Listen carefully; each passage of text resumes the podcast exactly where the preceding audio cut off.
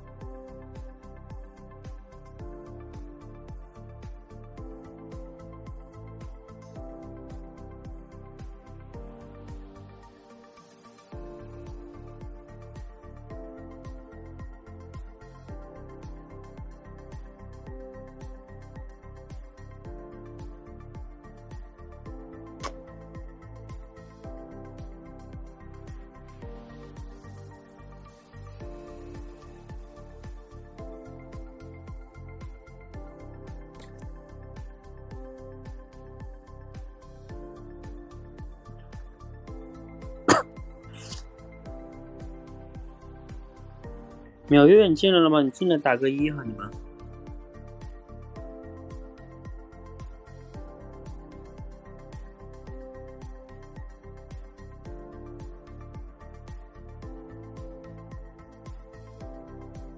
喜马拉雅。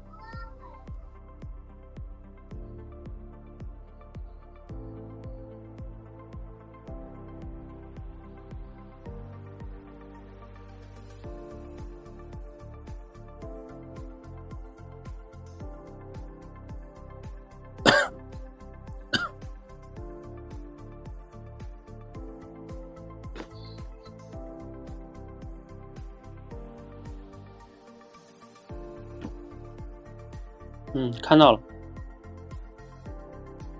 但是那个琪琪怎么？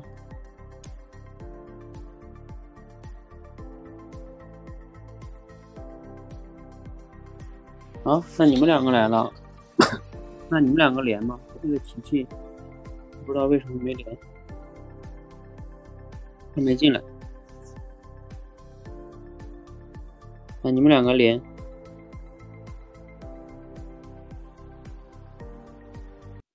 哎，那个苗叶，你会会连麦吧？就是就点下面那个电话。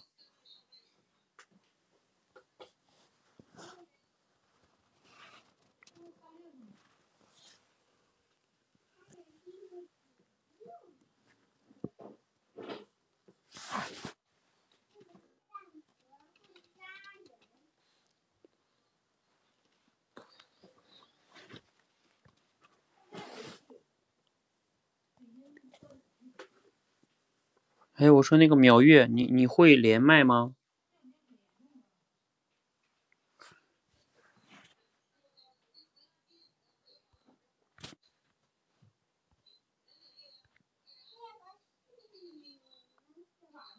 下面的电话，看没看到那个？就是那个，嗯，不是电话，那就是那个像锁链子那个似的。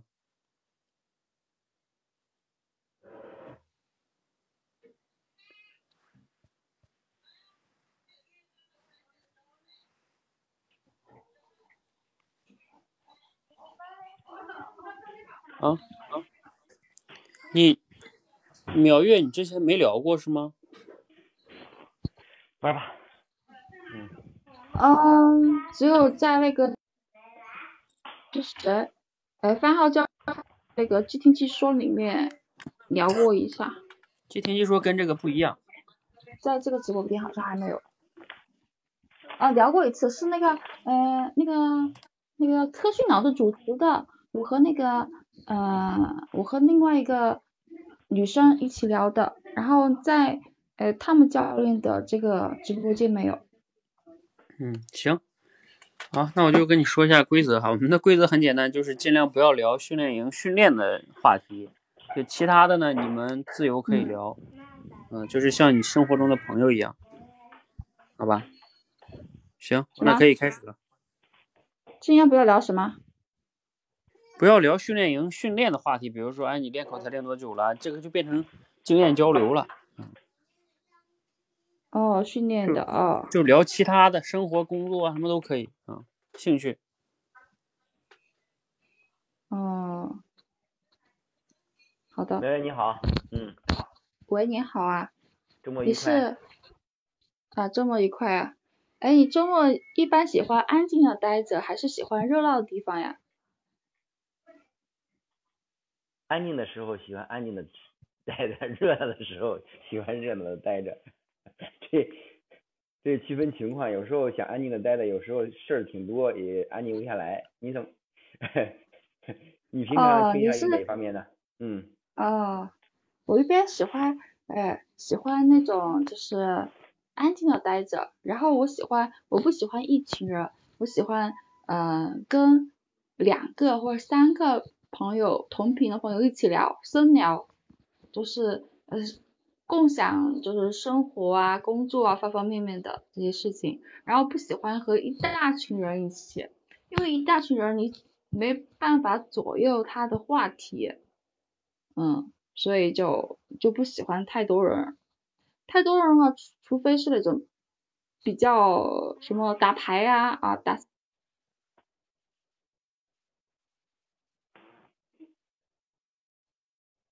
喂，没音了，嗯。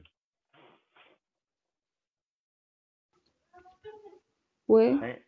啊，刚才可能断了，信号不太好，啊。哦，哦，我是说我比较喜欢和一两个人深深度聊，不喜欢和泛一群人泛泛聊这样的。对，有时候确实，嗯，他这个泛泛的聊呢，容易聊的没有深度，然后一两个人聊呢。嗯，在聊天的过程中，特别是通过你一句我一句这样深度上啊，聊得更加畅快，更加有深度。这样呢，可以聊一些这种比较嗯自己擅长的嗯，或者是嗯这种比较有感触的这种东西。有时候你在一群人聊的时候，你有忌讳嘛，是吧？嗯，也不愿意把这个事儿个人的隐私抛露的这么多，所以说。有时候两个人在一起，或者两三个人在一起聊天的时候，聊的相对来说比较畅快，我有这种感觉。平常你在聊天的过程中都聊什么话题呢？聊天啊，嗯，我会就是寻找一个话题，然后呃就呃嗯就比方说别别人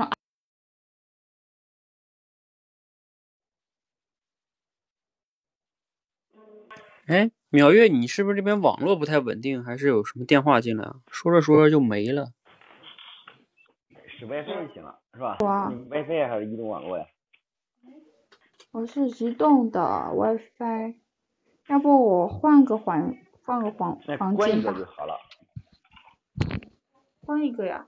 对，两个可以不用同时用，关一个，嗯，哦，好可以把的，WiFi 关了。那先试一下 WiFi 吧。嗯，哦，好的，我平时啊平时怎么一般都喜欢怎么聊天呢？就是聊的、那个聊什么聊些什么样的话题呢？嗯，嗯比较聊喜欢聊兴趣爱好。哦，那你有什么兴趣爱好呢？嗯，啊，我比较喜欢写作，哦，写作有深度，平时都是阅读和写作。啊阅读和写作啊，一般都是写哪方面的东西？就是自己的感悟啊，还是其他的？哦，对，就是写自己的感悟，比方说疫情来了，然后描写身边的一些感人的事迹啊写的。嗯，啊，平时你呃在写作的这种素材怎么把握的？平时也是比如说比较感人的案例，你喜欢从哪方面来获取这些素材呢？嗯嗯，电视啊啊，还有呃电视上还有电视剧啊这些的，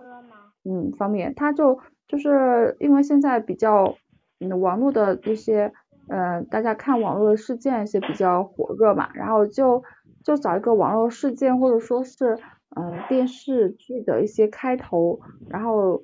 嗯做一个导入部分，然后就引引引出了我要说的话题。然后就是什么为什么怎么办，然后就把这个文章写出来了。啊，那挺好，那结构挺清晰的。一般情况下，你像你比较写的有感触的那些文章，嗯、能给分享一下呗？就是比如说看到哪些案例特别有感触的，然后嗯、自己感觉写的非常嗯、走心的那那那些文章，能给分享分享呗？嗯。看到比较走心的文章啊，是之前看过一个呃作家他写的一篇文章，叫做呃为谁敲门，然后他写了一个嗯开头还有结尾写的非常的好，然后让人感觉意犹未尽，特别是嗯、还有特别是那个就是呃有个爱尔兰的作家叫做吉根，然后他写了个南极，南极南极里面的最后一段，他的结尾特别有那种，嗯，特别有那种，它是属于那种开放型的那种结局嘛，嗯，他就写说三个人都在等待他，他是那个嗯单人旁的他，然后嗯还有他就是那个女字旁的那个他，还有就是他的妻子，就是单人旁的那个的妻子，嗯都在等待其中一个人离开，然后这就感觉他的结尾就特别特别有悬念，特别有悬念，然后你你就会你就通过它的最后一段，你就能够知道它这个这个小说到底在讲一个什么故事，然后嗯，然后而且你能猜到说，嗯，然后然后你就是要猜，你就会猜说去猜说他到底是最后是哪个人离开了，然后就会带给人家一种开放式的那种嗯结尾，这个结尾就非常好，他就写的非常那个嗯非常具有想象力，然后所以我特别喜欢。对，有时候确实给人一些悬念，让人可以有无限的遐思。其实小说其实就是给人以悬念，然后然后引发人的思考。嗯，这样呢，结尾不是那种嘎呃，不是那种啊，就有一个完美的结局，可以让人无限的去联想。啊，这样其实给人一种很多的那种美感和无限的那种想象空间。我也是比较喜欢这这种，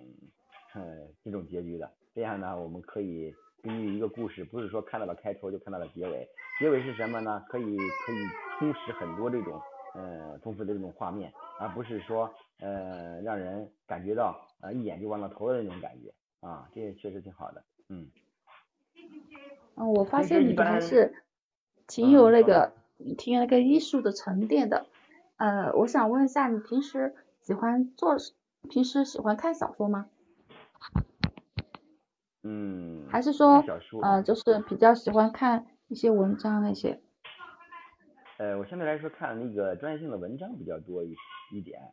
嗯，因为平时工作的性质，一般看那些规范性文件比较多。对于小说，那个时候上学的时候，嗯，接触过，但是没有到了那种沉迷的这种境界。你像有时候，嗯，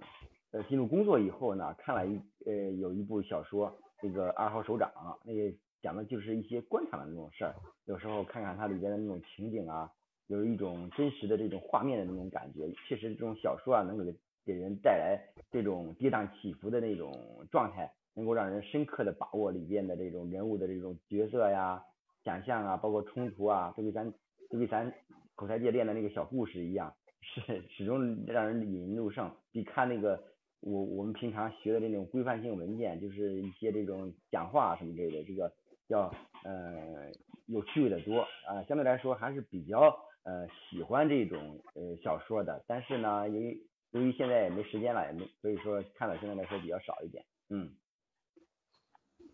哦，那你呃，哦，你平时还是这哦，我发现其实，哦，我发现，现一般看那种呃，就是看一些规范性的文件，还有喜欢看二号选手长的人，都是同一行业的。嗯哼，对，还又发现一个同同行业的了，好高兴啊！嗯，我我还是比较喜欢看小说，呃我是看看过那个就是叫做什么，哎，侯卫东的那个什么，侯卫东哎侯卫东记，啊，哎，对对对，看过一点，看过一点，我觉得那个也写的挺好的，他就是，嗯，对于一些新人是从从政这一块儿给嗯了很大的这种指导，但当然嗯，平息那些这种呃八项规定嗯严禁的部分啊，但是就单纯的这种呃里边包括教人做事啊什么之类的，你有时候我们在这些这种嗯特别是行政体制当中啊，有时候做事人可以从这种小说当中啊学到很多东西，你包括侯卫东官方官场笔记，包括那种二号首长那个唐小舟那个里里边人物刻画。确实刻画的惟妙惟肖，包括他怎么来当这个省委书记的秘书，他写的是包括呃他他如何然后来处理一些这种疑难嗯这种发生的这种事啊，因为他处理的可以说是顺水顺风顺水的，包括作者的那种文笔啊，都在这种小说当中啊淋漓尽致的体现出来。如果要真正的细心揣摩，能够提高自己的这种办事能力，确实还是挺有启发的，嗯。嗯，对的，就是特别有启发。当时就是当时我还是乡镇上的一般人员，然后就觉得啊他这个写的特别好，嗯。哎，也是乡镇这一块，确实那个侯卫东观察笔记，他就是刚开始就是在乡镇 直接起步的，确实能给咱 很多的这种启发和意义。你在哪个乡镇呢？啊，呃，是属于哪个省啊啊？属于四川省，嗯，啊，四川省啊，也是体制内啊。啊，对，体制内。你来？你是哪个省的呀？我是河北啊，河北啊？哇，河啊北离北京好近啊！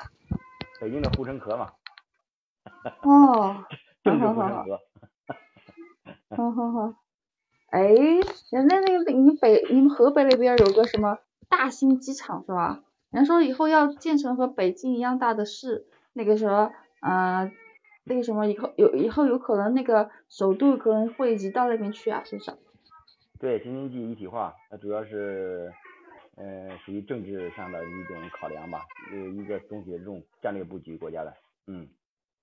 嗯，我还有一个朋友他在河北邯郸，嗯，哦，我们这儿离得不远，我是邢台啊，就是挨着邯郸嘞啊，哦，那还挺好的，嗯，诚挚的欢迎您过来，过来了以后一会儿留个电话，哈哈，到时候好好好好好。对，然后那个你在乡镇哎，说说起北，嗯，啊，你说，嗯，说起北京，我还去过北京嘞，哦，北京嗯是首都嘛，北京？政治经济文化啊中心啊，对。北京是大家都梦寐以求的地方，嗯，我觉得你能够在皇城底下工作还是挺好的。对我们这儿，所以说学习文件啊，这各方面政令这个畅通啊，各方面更那个什么，包括现在这些文件啊，呃，也三河北有三件大事，包括奥冬奥会啊，各方面以后都需要，呃，包括现在这个疫情，其实包括呃这些这种很多的这种政治事件呢，我们其实是了解的比较多的，也是做的工作相对来说也比较多的，嗯。哦哦，嗯。嗯，你们河北人喜欢吃什么呀？河北人啊，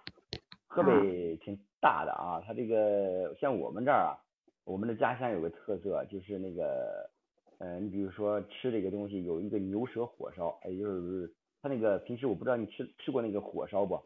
啊，就是那个上面一个吊炉，嗯嗯，上面有火，底下有火，中间是这个用那个木柴啊，用木柴来烤这个就是果木啊，就是。就是用那个扫木，你知道吗？就是长枣树的那个，呃，木头，然后烧烤的那个火烧，外焦里嫩，特别好吃。然后特别是，嗯，能够即吃的时候，当时你比如说就在饭店里吃的时候，然后我们吃的那个特别酥，是外边是整整个一包的是就跟牛牛的舌头一样，然后里面呢是那个瓤，外边是那种，呃，用的香油啊打的那种皮儿，特别，呃，吃起来特别香，特别好吃。酥脆啊，这是哇，听你描述起来，那你确实是那个，就是我觉得你可能做饭也是高手，描绘起来都我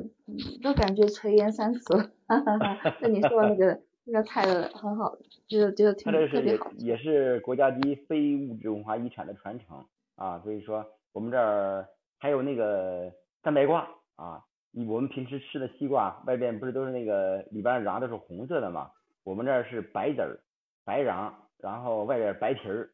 它那个三白瓜也挺好吃的。它平常我们吃这个红瓤的西瓜，吃多了会上火，但吃我们的西瓜，往往啊吃了以后呢，不会上火，所以说有这种功效。不过它有时候看着就跟冬瓜一样，我们平常吃过冬瓜吧，是吧？冬瓜里边瓤是白的。当时我记得当时是给我朋友啊邮过去两个西瓜，当时他那个三白瓜。他以为当时我没敢说怎么吃，我只是说西瓜，他说这哪是西瓜，这冬瓜，他结果把那个里边的瓤，呃，都抛出来了，然后光剩下那个皮儿，然后吃了。他说你这皮儿挺好吃的，我说你 这是西瓜，得吃得吃里边那个瓤。后来确实挺那个什么的。他只会吃冬瓜，不会吃西瓜的。刚才听说您在四川乡镇这个工作，乡镇这一块目前这个你们呃工作各方面，嗯是挺累的是吧？应该啊，应该我们我感觉这儿的乡镇跟你们的乡镇线下乡镇都应该都是一样的。我们这儿乡镇就是说上面千条线，底下一根针，各种任务都在这个乡镇当中，最终是神圣末梢，然后它连接的这种百姓的这个最后一公里，所以说你包括往前这个乡村振兴啊，呃。各方面的任务点多面广，压力确确实挺大的。我不知道你们那儿是怎么样的。嗯。哦，我们这儿也是一样的。嗯，但是平时，嗯，平时和同行也会交流。其实乡镇上，嗯，他，嗯，很多乡镇的同事，他老是会抱怨说，啊，乡镇的工作特别多，然后他工作特别杂，然后，然后，然后就会一心向一心向往。就是县级部门或者市级部门，但是但是可是呢，但是如果你如果你真的以为县级部门、市级部门就就特别特别闲，那就说错了。因为我发现你跟他们交流起来，发现就是其实县级部门、市级部门也一样的很，就是嗯，因为现在现在就是工作越来越严格了，然后工作也特别越来越细致了，对文稿要求越来越高了，所以说相对工作。嗯，都会嗯比较比以前要多很多，嗯，然后嗯特别是县县级的话，县级部门虽然说诶也有相关的任务会层层分解到乡镇，但是线上他还承担了各种各种嗯各种我们都不知道的工作，嗯，还有承担了要把上级的任务分解下去，还要承担要下去检查下面的工作有没有完成。其实他们也是，嗯，也是，有很多很多的工作，嗯，当我们不了解对方有很多工作的时候，我们就会陷入进去那种误区，就会以为别人都是很闲的，自己是很忙的。当陷入那个误区的时候，我们工作起来就没有积极性。而当我们了解了对方其实也是很忙的时候，就会心理上就会平衡，也会更有更有对自己的工作会更有冲劲，更有那个呃更能理解上级来检查这个部门监察乡镇的工作这样的。嗯，我我之前嗯也是有一段时间就是心情特别不好，因为感觉感觉自己一直在疲于应付那些各种检查。但是后来我，嗯，跟我的同行交流和我，嗯，更高级的同事交流之后，才发现其实中国的这个就是，其实每个职能部门他们，呃，都非常辛苦，他们都有各有各的职能。就比方说工会，当时我们之前我们觉得工会是特别特别轻松的部门啊，都是发钱发钱啊，有福利的单位。结果后来。嗯，听了就是详细的听了工会做的他们的工作总结上，原来他们还承担了管理企业呀，嗯，还有就是，嗯，还有各部门给他们，呃，各项指标，他们也都要完成，所以说每个部门都是其实都是辛苦的，没有哪个部门不辛苦，没有每哪个单位是是可以，呃，可以洒脱了的，嗯哼哼。就是人大人大办公室里的工作人员也是很辛苦的，他们人员也很少的，嗯，人大除非你是退，你是当了领导退了下来到人大去工作的这种，也许他的工事情就没那么多，但是你作为一般工作人员在人大办公室里面，其实也是很忙的，嗯，确实现在没有，我觉得这些就是，对对对对。嗯，就是我们在平时工作中，嗯，就是也是要跟嗯平同行多交流，这样的话，才更有嗯对自己的工作有个全面的了解，才更有冲劲去完成工作。嗯嗯，刚才听了您这一段话，确实给我很大的启示，因为也非常感呃非常这个为您祝福啊，因为以前感觉这个工作挺累挺忙。通过通过这种嗯跟这个同行的这种交流呢，学到了一些这种心态上的这种变化，真是为您感到高兴。我确实对您说的这段话呢也非常有感触。有时候啊，我们跟别人在一块交往啊，其实就是这种信息不对称。怎么理解呢？其实就是有时候我们都是感觉自己挺忙挺累，或者家里挺困难，挺挺难受的。其实家家都都有难难念的经。其实往往往啊，这个繁重的工作也好，包括家庭事务也好，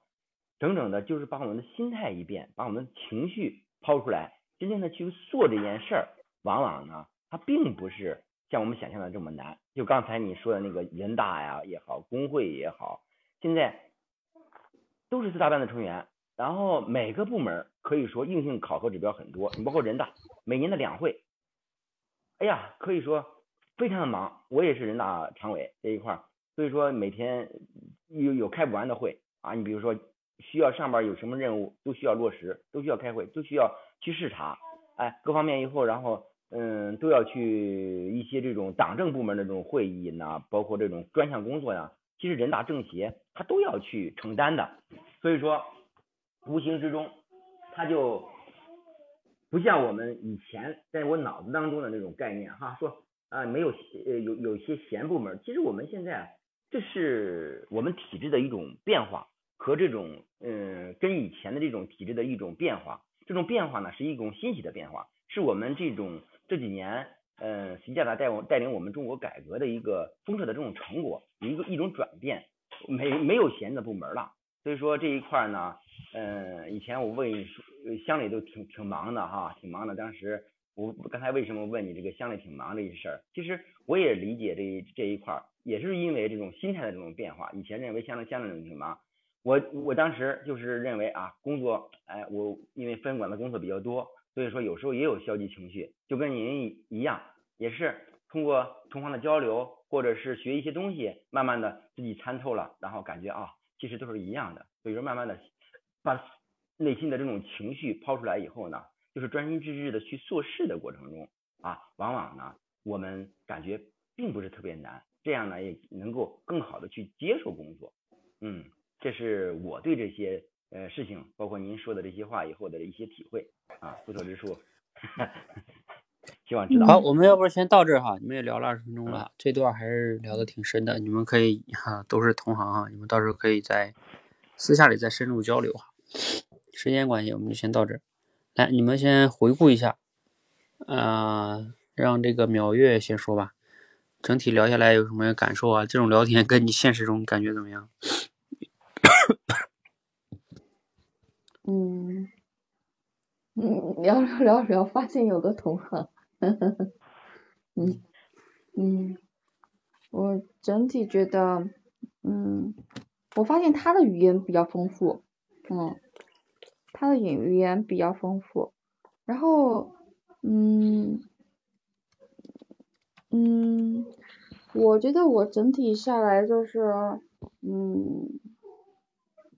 因为他说到了乡镇的这块工作嘛，他说聊到说工作多，就是他理解工。就是他还是很理解乡镇的工作比较繁忙比较多，但是呢，因为我不太喜欢，嗯，就是嗯，因为我就是新新呃新发现了这个点儿，但是呢，我嗯不太想把工作呃多这个说到这里面来，我觉得会感觉比较抱怨的那种，所以我就把这个点引成了。对工作经验的一个思考，对同行对同行之间交流啊那些的一个思考的一个嗯话题给嗯作作为素材给抛出来，就说出来我对这个块的这块的认识新的认识啊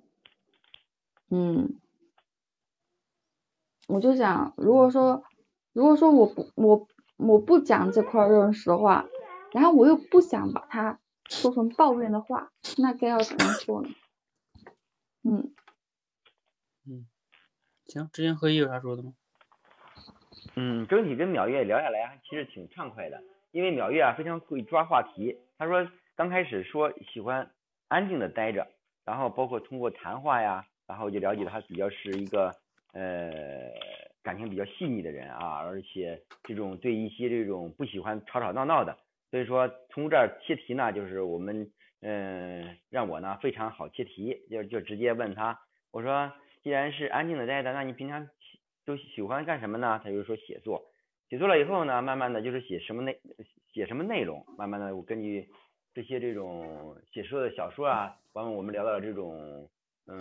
喜欢看的书，他他而且抛出一个问题呢，让我很好的就是转到了我们刚开始聊的比较深的这一段。内容就是说二号首长啊，包括胡伟通关党笔记啊，我们都喜欢啊。然后我们了解到也没有问啊，就自然而然的顺带的就知道了啊。我们都是体制内的人，他是在乡镇工作，然后慢慢的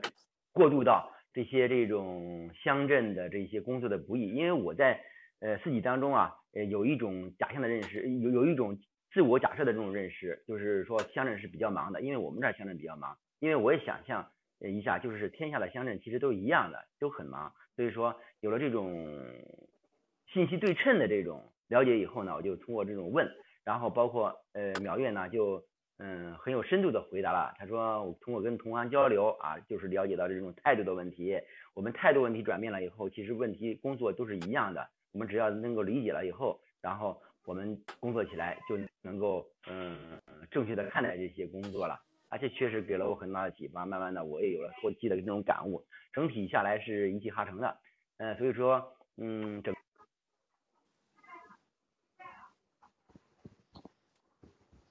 没事吗？至于提升点嘛，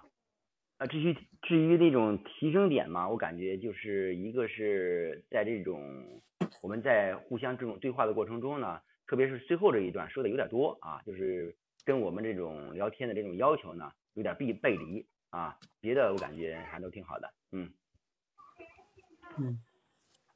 好，嗯，我们前面来看一下哈，这个人家 从开头上看吧，这个苗月说，问你周末一般喜欢安静点待着呢，还是热闹点呢？嗯、这个知行合一，你记得当时怎么回答的吗？你说叫什么安？静的时候，安静的时候喜欢安静，热闹的时候喜欢热闹。其实你你这么回答，其实从这个聊天的角度来说不大好，也就是对对对，嗯，人家不好接了，那你说这个怎么接，是吧？就是，嗯、你当时想问，当时也想问他，你是不是他是不是双子座的？双子座就是这种、这种两面性。嗯 就是说这种呢，像这种话题你在接的时候，你尽量就是要接一种偏好性，因为他在问你的一种，相当于是你的一些偏好嘛。你就说我更多的时候喜欢什么样，对吧？对，啊要不然你这样说，相当于那那怎么说呢？就这不好弄，嗯。是，嗯，后来是他说他喜欢的安静哈，然后 就是这种因为聊天的问题啊，呃，少人可以聊得好，聊得深一点。后来你俩就聊到了这个什么话题哈，然后才聊到这个写作呀，后来怎么描写，前面这块还是基本上知行合一在一直在主导这个提问哈。从前面这整个一大段，这个秒月你可以发现就是，呃，秒月你不太善于提问，就是你看一直下来基本上都是他在问你啊、就是你你没有去能提问啊、这个聊天中如果你不能有效提问的话，你就对你就对知行合一基本上不了解。嗯，但是我有跟他，我跟他聊说他了解说他在哪个省份，然后然后然后有什么你听我说，你嗯聊过，我跟你讲，你问他后那还都还是后边了，你前面这哦大段基本上你都没提问，对不对？嗯，嗯然后你后边儿那块儿中间那块儿是你是问他有在哪儿，但是你问他在哪儿这种问题，这都属于这种怎么说呢？这种问题只能叫简单的问题，就是你得到的都是一种事实性的答案。你你家在哪儿？你这个干什么工作的？就是这种一些最表象的信息，就是你没有问那种开放式问题，你对他这种就没有观点啊。比如说，给你举个例子，嗯、比如说像他说，呃，他看文章多一点，看这个二号首长吧，啊，你看，比如说他他他说这个二号首长，哎，这就是个话题，你可以问他，哎，那你觉得看完这种二号首长，给你最大的这个启发和收获是什么呢？或者说看完了之后，你觉得，呃，对于你在这个政府里边工作啊，你觉得有哪些改变吗？你看，你如果问这个的话，他他就可以针对这二号首长，跟他结合他的工作，比如说给他带来的变化是什么，这个他就能聊了，他就能展开来说。但是因为这个二号石头我没有看过，我只不是这个不需要你看过哦，哎，你不哦需要看过这个呀，因为你在问是他看完这个，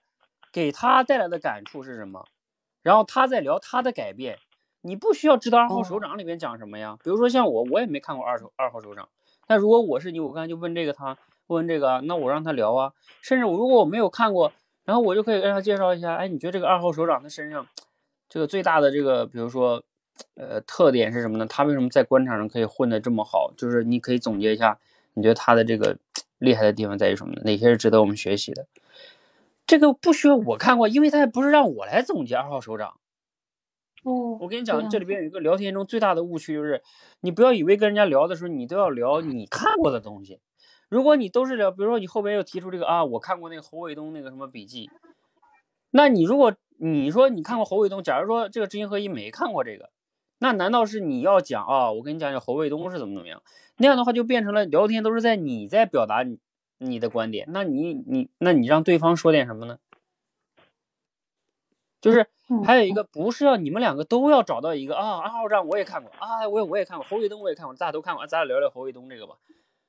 其实你俩当然有一个如果都看过的这种共同经历，就像你俩都在这个什么政府部门里工作似的，那有一个共同经历当然有好处，但是不是绝对的啊。甚至我在我的这种聊天认知中，没有必要非得两个人有共同经历才有的聊，没有共同经历反而更好。你比如说我，我就没有没有在你们这种政府部门里工作，但是如果我跟你两个任何一个人聊，我都可以聊啊。我因为我不了解你那个政府部门，我可以专门请教一下。哎，你觉得在你们这种呃体制里边工作哈，工作这么多年，哎，给你最大的这个感触是什么呢？跟这个体制外，我相信你也认识体制外的朋友啊。你可以去，因为你可以带着好奇心去聊一些你不知道的东西，请教，让对方多说啊。这里边有一个涉及到一个聊天的理念，就是呃，我一直说聊天的理念中比较好的，我认为是四六开吧，就是你说四，让对方能说六，啊，往往是比较好的。其实这就是一种偏向，不是自己说的多。你会发现，比如说这个苗月，你前面你因为你没有问，那前面主要是你在说。因为你要一直在说，对方只能在听着你说。你想想，嗯，这样，这是很重要的一个理念啊，就是就是谁以都以自我为中心的话，啊，你不想聊别人，你也不关心他，这就聊天中非常重要，就是你不关心他，你也不对他不好奇，啊，你只关心说啊，我想聊的话题。这个就像包括苗月，你说我不喜欢啊，很多人聊天，我喜欢两个人深聊。但是你要反思一下，你喜欢的所谓的深聊是不是就刚才你说了一个词，你说啊，因为深聊不能左右话题。好，那你换句话说，你的意思就是喜欢人少的聊，然后你可以左右话题。那再翻译过来就是说我可以聊一些我感兴趣的。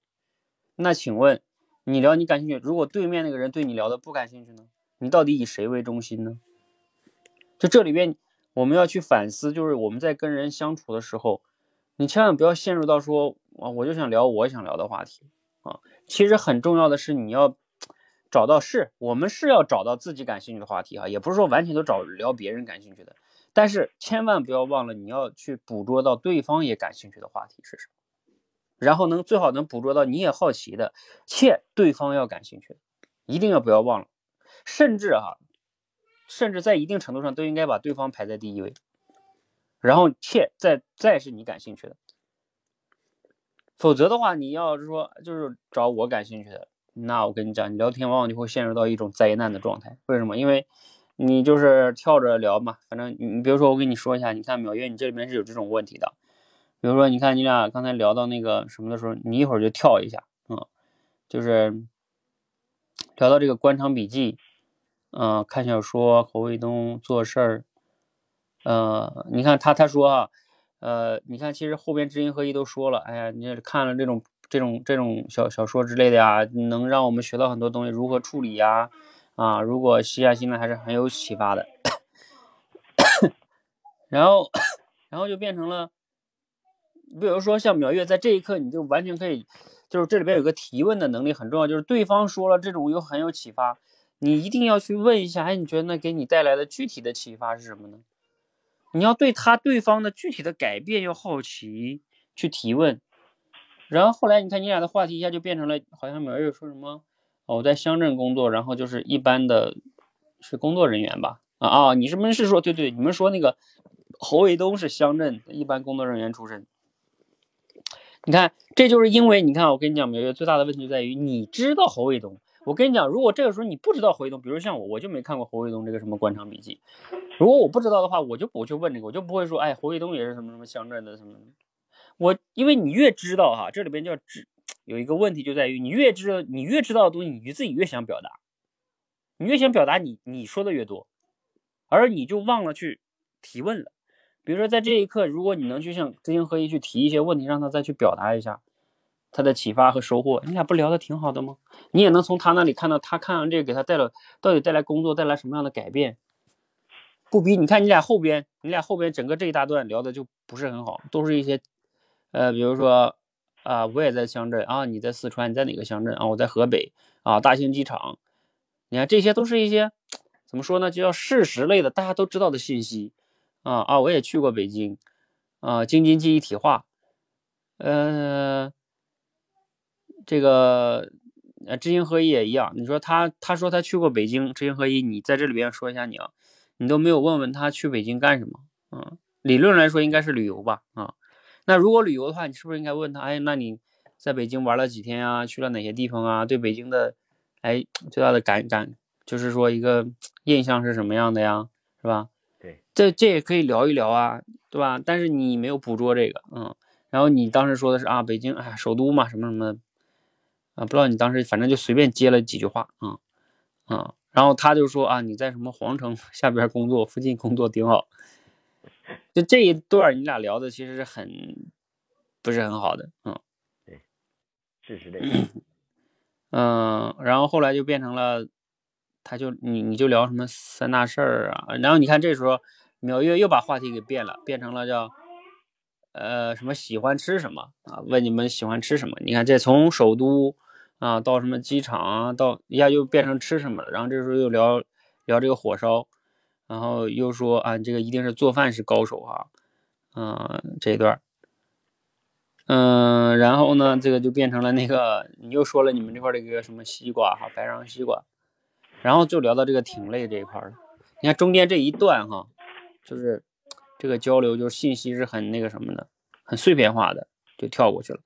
然后这一段呢，最后这一段因为聊到挺累的哈，刚才淼月他也说了，他说因为因为你聊挺累，如果我要跟你说挺累，就变成抱怨了，所以他就讲了一个他自己的一个。嗯，转变吧，就跟朋友请教之后的转变。他这段你看啊，就是我一直强调的说，聊天为什么说最好能聊到一些，不要聊像上边，我也不能说不要聊哈，就是上面那些浅层次的信息可以聊，但是它肯定不是聊天中的主要。如果你们一直在这种表象的事实类的信息上聊的话，它就比较浅。那你比如说像你看苗月，他后来聊了自己这种工作的感受、观点、改变、收获等等等等。那这种人与人交交流的就变得深入了，嗯，呃，所以这个也是很关键的。但是这一段呢，就像刚才知行合一说的，嗯，苗月你说太长了，嗯，你回头可以听听你那一段哈，就是你从你表达，我本来你看知行合一，你可以听一下，知行合一有有差不多两三次都想要表要说话了，然后你又你又开始说上了，根本就没让他说话，嗯。呃，比如说，我记得当时我我有有有几个店，我有记下，你就最后又讲那个人大办公室也很忙的时候，讲人大的时候，他就知行合一就要说话了，然后你又说啊，然后你没让他说，你就继续说人大办公室这个怎么怎么忙，然后呢，我一交流也这样。其实你看啊，从你表达角度，这就就需要简洁表达。其实你从你表达意思上来说呢，前面你说工作杂。后边呢，你又说什么县里边和市里边的也很忙。其实你已经通过举例子和你的观点都说明白了，啊，其实你再说人大这个呢，就相当于再举一个例子，其实没有必要再举这个例子了啊。对，因为就是它是重复的嘛，嗯，而且你在说话的时候，你要觉察到对方，对方都已经大半天一直在听你说，而且他明显要知行合一，已经明显要插话，他要来补充他的感想。哎，你你没有去捕捉到，然后你还在说这个人大这个，啊，嗯，这个就是我们在聊天中要去捕捉到对方的这个很重要的哈，啊，嗯，后边呢，当然后边 知行合一，你这段也也不短哈，嗯，你你就是说这个人大常委，反正你这段还行吧，反正你也是表达了一些自己的同感呀、共鸣，这当然是挺好的啊。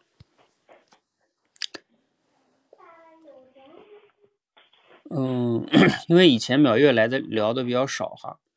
嗯，这就这些呢，总结一下就是，淼月你要学会第一个开放式提问，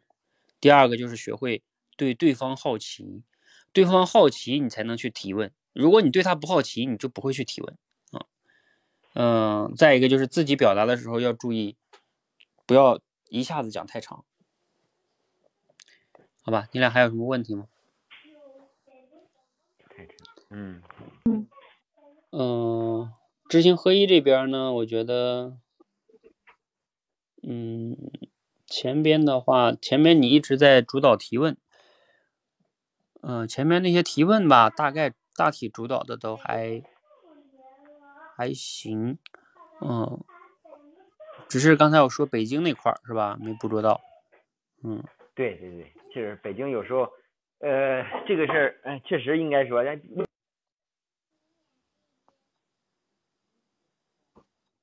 没没声了，但是还是说，呃，但是就是，哎，他说北京的时候说乡镇来的，当时是不是我我我当时有个考虑，就是直接开始在想自己的话题，说，呃，打算问他乡镇这个事儿，所以说导致这个问题就没有捕捉到，可能是因为走私了，应该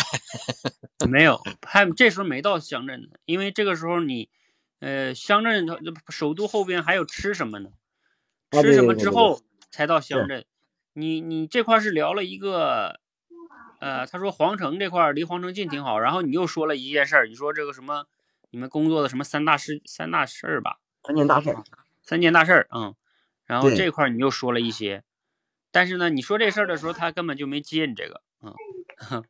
然后他直接问吃什么，因为那个是三件大事啊，包括这个是政治护城河啊，确实讲的时候，呃，我当时我自己也不是走心的，因为那个时候关呃就是这种就跟汤姆教练所说的一样，就是换感话，然后直接让过去的，所以说不容易聊深。呃，应该就是应该捕捉一些对方感兴趣的这种话，然后看看对方刚才教练说的非常，特别是启发挺大的，就是说，首先要站在对方擅长的角度，然后自己好奇的角度，让对方多说啊，这个是聊天的一个让我们能够成长最快的一个很好的这种方式和技巧。以后在这方面我要多加注意，嗯，尽量的减少一些这种没有这种实际意义的这种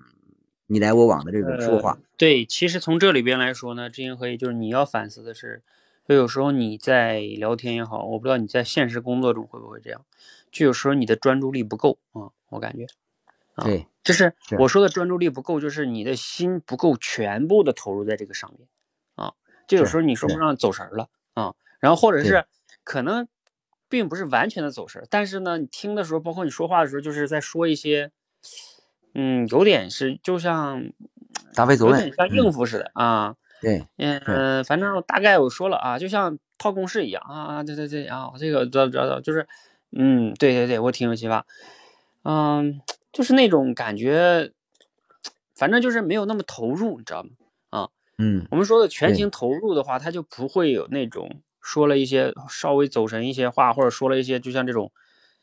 嗯，你自己都没过脑子的话啊。说白了，对对对，是嗯你比如说，我。给你举例，他说的是你在皇城，呃，这下边工作是吧？离皇城嗯近嘛，他说挺好嗯那你说他这个信息表达的是你离北京是不是？是离首都嘛，近呐。嗯那你这个嗯工作就是类似于这种好。那你像他这个意思里边，他肯定是包含了一些，就是你在首都附近这种工作，然后你当时接的就是说什么我们这边首都附近，反正我当时记得你接的就是什么三大事件，还有一个是说疫情啊啊，你的意思是啊政治上离你们近啊什么等等等等是吧？啊、对，嗯其实你可以想一想，就是站在他的角度，这里边的关键在于，因为你俩同样是政府公公务人员，只不过呢他在四川哈、离首都比较远是吧？啊，嗯，那你们呢离首都比较近，其实你甚至可以跟他交流一个，就是说，哎呀，是我们是挺近的，就是你可以跟他交流一个话题，可能挺有意思，就是离首都近和远，在你们同样的这个上，比如说政治生活啊，就是比如说一个文件下来了，中央下了一个文件，是不是？是不是你们离得近的更要叫什么呢？更要抓好啊，因为对比如说我们有一句话叫“天高皇帝远”，是吧？太远的地方 管不着，不好管嗯、就是类似于这个意思啊，就是你们是可以探讨一下这个的，嗯就是这个区，就是这个在工作上实质性的有没有一些区别，是不是？啊，对，还是说其实也没有了，是不是？就是反正现在对吧，都是中国地球都地球村了，是不是？啊，所以那就就都一样了，嗯。对，你就 你看这块至少是他你们可以能探讨的话题，因为你们两个都都在这个里面工作是吧？然后只不过是他他说你离得近嘛，嗯，这里边就可以交流的。其实把把这个问题作为一个课题来讲，然后就有深就有深度了，就跟我们条理表达一样，把它嗯化成有有一个这种条理式的开放式的问题啊，到底是远近，然后通过这种回答呢，让他理解啊，原来这个远近其实都是一样的，就是我们现在目前中国的体制，嗯，让每个人通过这种勤劳的致富，然后实现这种嗯公务员的这种嗯为这个说的又又又有点大。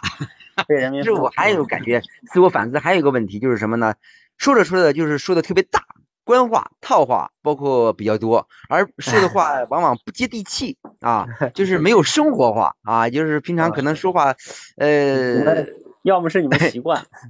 有有那种习惯，啊有那种习惯，你们。这个政府里的人开会呀，什么讨论这精神那精神呀，你们对可能有的时候都就是要必须得这么说话，嗯，是不是？啊，不能、